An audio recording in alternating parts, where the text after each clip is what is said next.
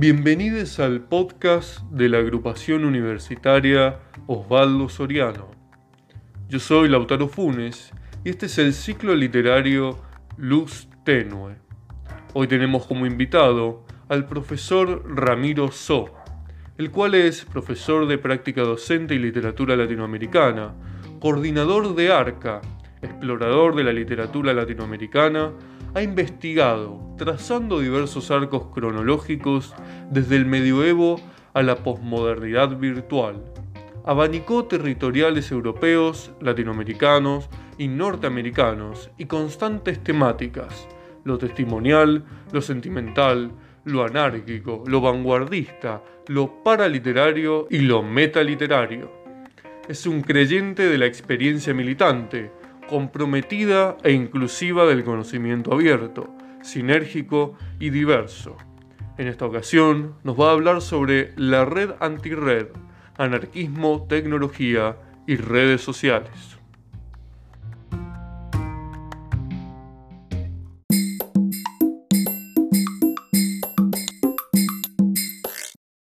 Hola a todos, todas, todes. Gracias por la invitación de la Soriano a difundir en el espacio cibernético sobre un tema que en este último tiempo me ha interesado, la red anti-red, es decir, la relación que se establece entre el anarquismo, la tecnología y las redes sociales.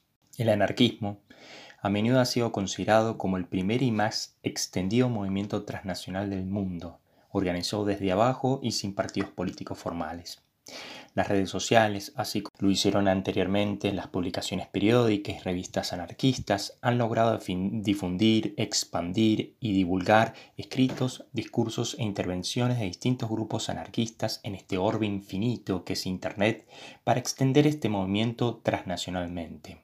Paradójicamente, existen grupos e incluso manifiestos anti-redes y anti-uso, abuso y adicción a los smartphones y celulares, como productos que fuerzan al individuo a depender del capitalismo, alojados o publicados virtualmente. Este discurso anti-red no se divulga fuera del círculo difusivo de las redes sociales y de Internet, sino que se alimenta y fortalece gracias a la virtualidad.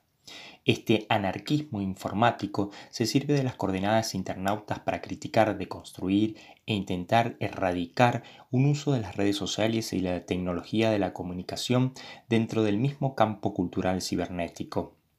En este podcast intentaré hablar de ciertos grupos y discursos anarquistas como el colectivo contra el dominio tecnológico Legienes, proyecto antitecnológico Kematut Móvil, entre otros discursos antirred dentro de la red para dar cuenta de esta dinámica difusiva del anarquismo 2.0. De la misma forma en que se ha estudiado el papel de la prensa escrita en la difusión y propaganda del ideal anarquista a finales del siglo XIX y principios del XX, como el estudio efectuado por Susana Soiro-Seaone de ciertos personajes que permanecieron en el olvido, silenciados o silenciados como tipógrafos o impresores, como el caso del cubano J.C. Campos y Pedro Esteve en la historia del anarquismo, pero que se pueden considerar como verdaderos actores de una red transnacional de difusión y circulación transatlántica del anarquismo. También cabe examinar qué sucedió en el pasado siglo XX y qué está sucediendo en el actual XXI en cuanto a la difusión de las premisas anarquistas. Se pueden analizar y examinar las vías de comunicación transfronterizas del anarquismo en esta actualidad mediatizada, digital y virtualizada, cómo se presentan, perviven, conviven o sobreviven las premisas y los grupos anarquistas en esta actualidad enmarcada en una revolución digital y víctima del asedio de enjambres digitales como concentraciones casuales de individuos aislados. Si nos adscribimos a la crítica de esta sociedad actual realizada por el filósofo surcoreano Min Chul Han. Esto nos lleva a intentar desvelar la delicada y tensa relación entre el anarquismo e Internet y es que la vinculación entre el anarquismo y la gran nube es por lo menos dicotómica. Si por un lado el gran Aleph del siglo XX y XXI logra vincular, transmitir, divulgar, luchar en algunos casos contra los opresores derechos de autor desde una óptica anarquista, difundir grupos, movimientos y encuentros anarquistas, por otro lado Internet y toda la tecnología para el anarquismo no es neutral y menos inofensiva, puesto que expresa y refuerza las dinámicas de poder y las aspiraciones que generaron dichos proyectos digitales. Pensemos tal vez el caso paradigmático de Facebook, disfrazado en altruismo digital, pero que esconde toda una dinámica capitalista. Resulta interesante en este sentido la perspectiva anarquista acerca de la neutralidad de Internet formulada por el colectivo anarquista norteamericano Crime Inc. Esto se desprende del ataque a la libertad en la web de la Comisión Federal de Comunicaciones FFC dentro del paquete de medidas de Donald Trump al, anular la neutralidad en la red, desmantelando una protección implementada por Barack Obama para impedir la discriminación de contenidos y garantizar la igualdad en Internet. En este sentido, este manifiesto antirregulatorio de Internet de este grupo anarquista expone que ante esta movida política la supuesta libertad de la web queda netamente cercenada. Cito parte del, manifiesto. Dado que los principales proveedores de banda ancha ejecutan de manera efectiva lo que equivale a un control oligopólico de nuestro acceso a la información, tienen una capacidad mucho más directa para filtrar, restringir y prohibir el contenido directo que consideran inaceptable o no rentable. Hasta ahí eh, el manifiesto. Más allá de criticar a la tecnología como una entidad nunca neutral y siempre política, este colectivo propone medidas concretas para garantizar la libertad anarquista en Internet, en contra de estas medidas de control global del gobierno de Estados Unidos por la trascendencia y llegada de los proveedores de Internet alojados en dicho país. Esto es lo que el manifiesto llama alternativas radicales a este control. Cito parte del manifiesto. Existen algunas alternativas radicales que desafían el control hegemónico corporativo sobre la provisión de Internet en un nivel muy básico. Emocionantes ejemplos de enfoques basados en la comunidad están tomando forma en, espacios de hackers desde Oakland hasta New York en forma de redes de malla. La idea es simple, en lugar de confiar en la infraestructura física existente construida por las grandes compañías de telecomunicaciones, podemos construir nuestra propia infraestructura.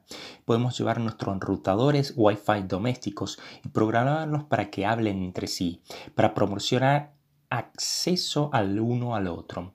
Esta comunicación horizontal está enmarcada contraste eh, con el uso habitual de estos dispositivos, que es principalmente para facilitar el acceso verticalmente, directamente al enlace ascendente del ICP. De esta manera podemos construir una red creada y controlada por nosotros, paquete de piratas saltando por el aire. Hasta aquí el manifiesto. De esta forma, CrimeThink propone un anhelo de casi todos los grupos anarquistas en la web, construir una alternativa estructural al Internet, otra red, una anti-red, en la que se escuchen diversas voces sin ser censuradas. Todo esto, de alguna forma, es un eco del manifiesto criptoanarquista del cyberpunk Timothy C. May en 1988, en el que ya se daba como solución a la persecución para imponer los derechos de propiedad del criptoanarquismo, es decir, el uso de la criptografía simétrica para hacer cumplir la privacidad y la libertad individual. En ese sentido, May pretendió la creación de CryptoNet, una especie de red encriptada enmarcada en un software criptográfico para eludir controles estatales. De hecho, May termina su manifiesto con un fuerte alegato a todo individuo a luchar contra el alambre de púas de la propiedad intelectual, a través de esta rama de las matemáticas que es la criptografía. Dice el propio May, álzate, no tienes nada que perder excepto tus vallas de alambres de púas. Podemos, en este punto de inflexión de nuestro recorrido exegético, destilar conceptualmente ciertos caracteres de esta red de difusión anarquista 2.0. Primero, su carácter rizomático, puesto que todo el contenido compartido y transmitido por un grupo o sitio web anarquista echa raíces y brotes digitales para fortalecer y crecer, replicándose en diversos idiomas, países y soportes digitales. En segundo lugar, su carácter viral, viral ya que la propagación y la transmisión de contenidos es multimedial, transmedia y multidiscursiva. Ensayos, imágenes, videos, entrevistas, películas y libros pirateados se comportan, se eh, comportan como un virus que se propaga rápidamente en diversos canales como las redes sociales, sitios web, etc. En tercer lugar, su carácter anónimo y masivo, pero con una firme ideología en el campo cultural digital, no tanto como enjambre digital sin ideología siguiéndolo a Han. usando tecnología de encubrimiento y de criptográfico para eludir a las redes del copyright. Estamos hablando del criptoanarquismo.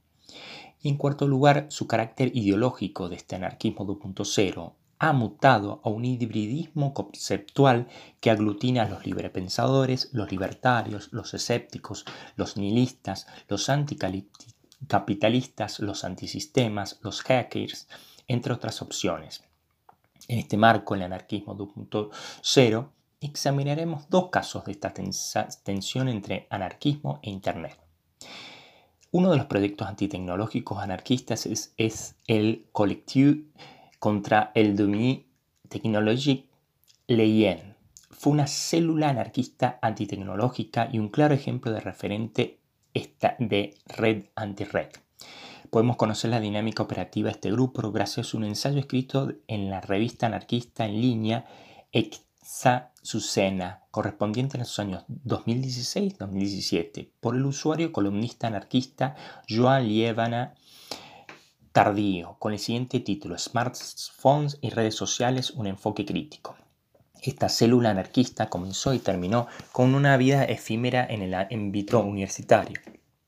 El estudiantado, según Lievana Tardío, generó una especie de discusión desde la experiencia del rechazo al apego de los alumnos a sus teléfonos móviles, situación que impedía una conversación fluida e interpersonal. Esta situación anecdótica y este carácter empírico matizará todas las propuestas y planteos de este manifiesto antitecnológico, de esta suerte de vocero del grupo anarquista.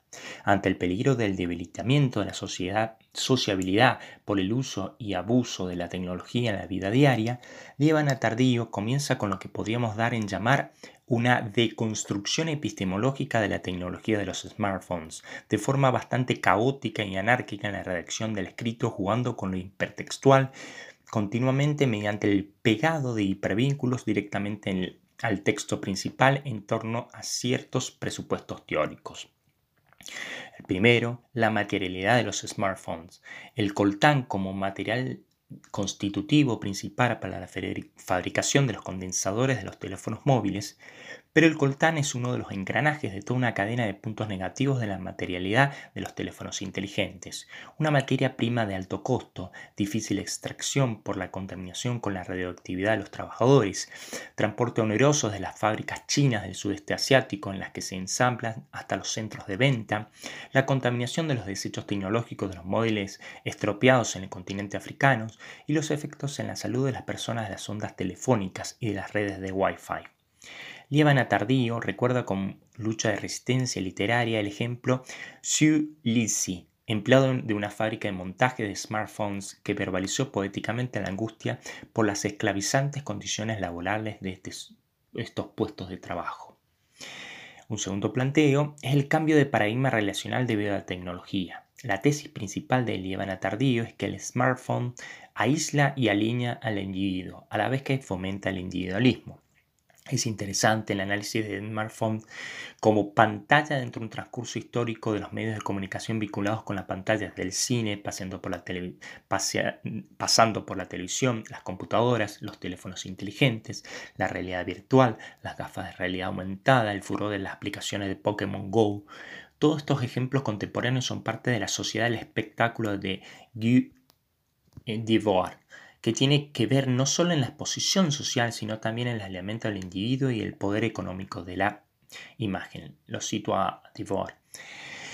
La sociedad que descansa sobre la industria moderna no es fortuita o superficialmente espectacular, es una sociedad fundamentalmente espectacularista. En el espectáculo, imagen de la economía reinante, la finalidad no es nada. El desarrollo es todo. El espectáculo no quiere llegar a ninguna otra cosa que a sí mismo.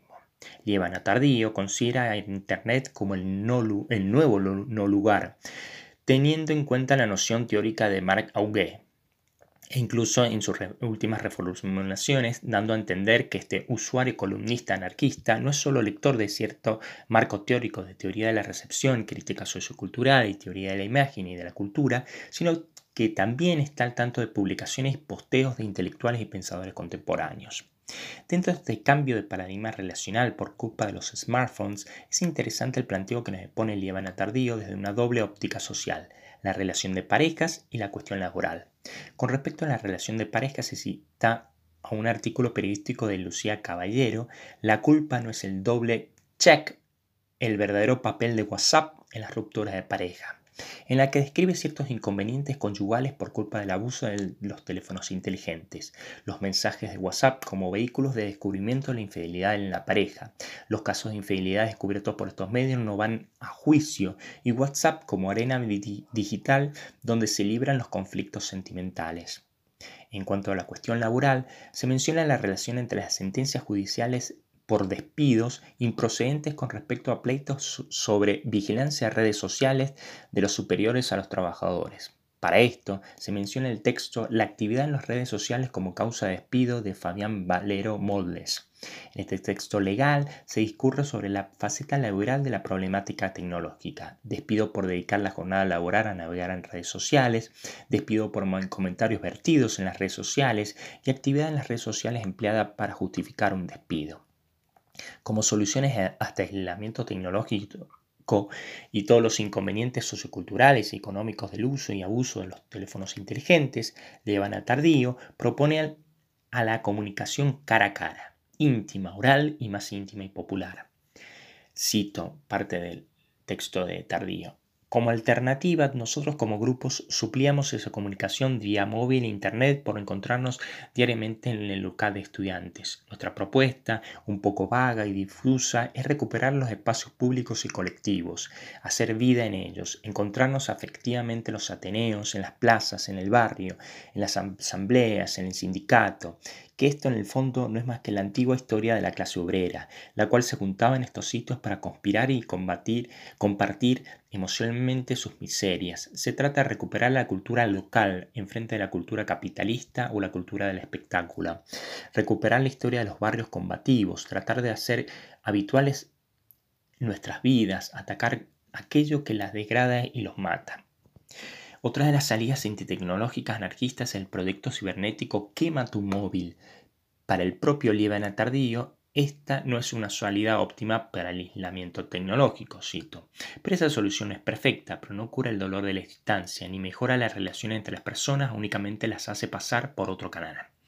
A pesar de la crítica de esta otra vertiente tecnológica, anarquista, es dable eh, este intento de escapar de los tentáculos negativos de esta red a través de la anti-red. Este proyecto parte del siguiente objetivo. Aclarar los mitos y verdades respecto a la seguridad con los teléfonos móviles, posibilidades de escuchas de localización. En ese sentido, esta movida social pretende abordar el control policial, el control social, el impacto tecnológico en la vida cotidiana y las consecuencias sociales, sanitarias y ecológicas. Hay diversos puntos de contacto entre este proyecto y el manifiesto de Liebana Tardío. Quema tu móvil impele al usuario promedio de un teléfono móvil por la fecha de publicación 2010 no hace referencia a los smartphones, a la independencia total de este instrumento de comunicación por diversos motivos. El control social sobre estos aportes, que es una fusión entre el Big Brother de Orwell y la sociedad de comunicación capitalista, la violación de ciudadanos inquietos, las leyes antiterroristas, el control a través del miedo y la paranoia y el celular como una herramienta paradigmática del liberalismo, individual, consumidor, moderno, flexible, eficiente y móvil. Este proyecto da cuenta de ciertos parámetros de control social, policial y cibernético. Las escuchas de celulares, la localización de los aparatos, la retención de datos, los INSI catchers entre otros. Este proyecto propone como salida antitecnológica, en este caso de concreto anti-smartphones, las siguientes pautas de qué hacer si uno sufre dependencia a un teléfono móvil. Una suerte de terapia de shock anticelular para curar la abstemia.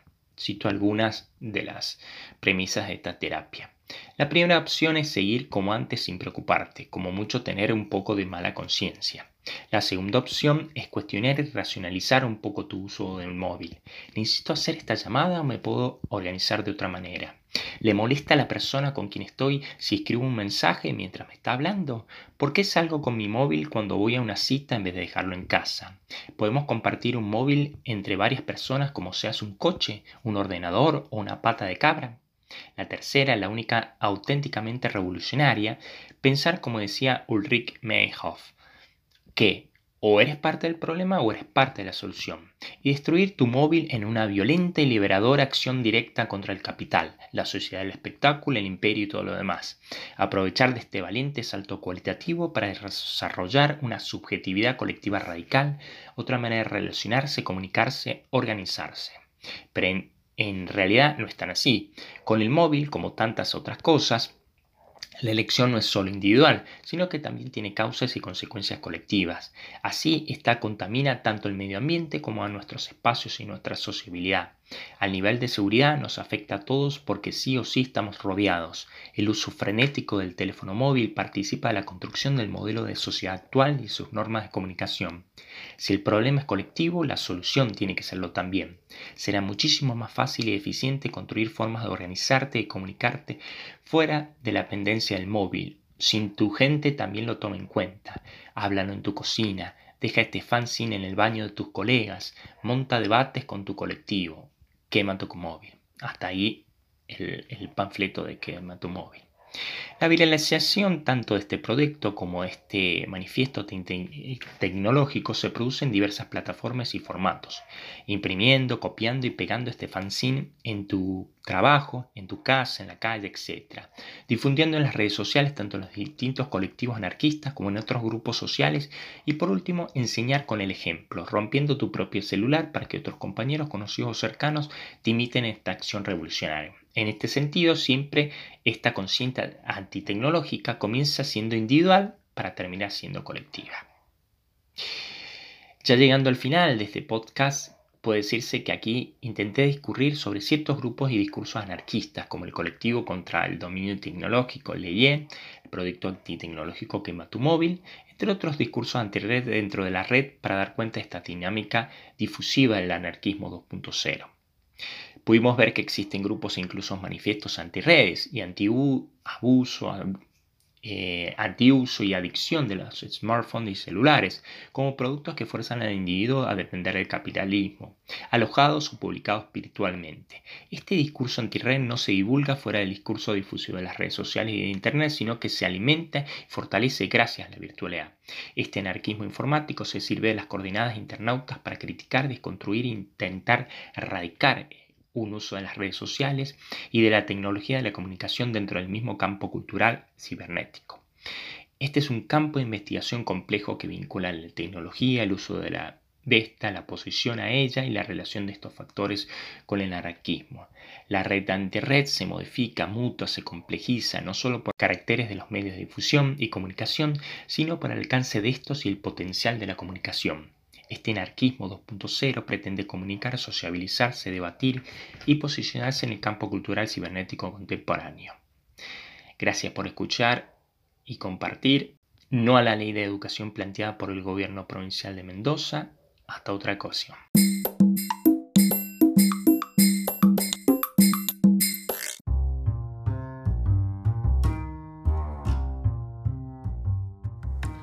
Esto ha sido todo por hoy en este episodio del podcast de Luz Tenue, dedicado a la red antirred, anarquismo, tecnología y redes sociales.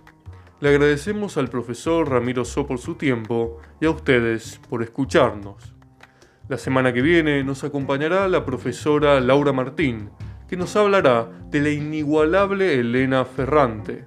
No se lo pueden perder. Les esperamos por nuestras redes sociales para leer sus comentarios. En Instagram y Twitter nos encontrarás como arroba lasorianouncuyo. En Facebook, búscanos como Lasoriano, Conducción Cefil. Nos despedimos, como siempre, con la lectura de un texto alusivo. Que lo disfrutes.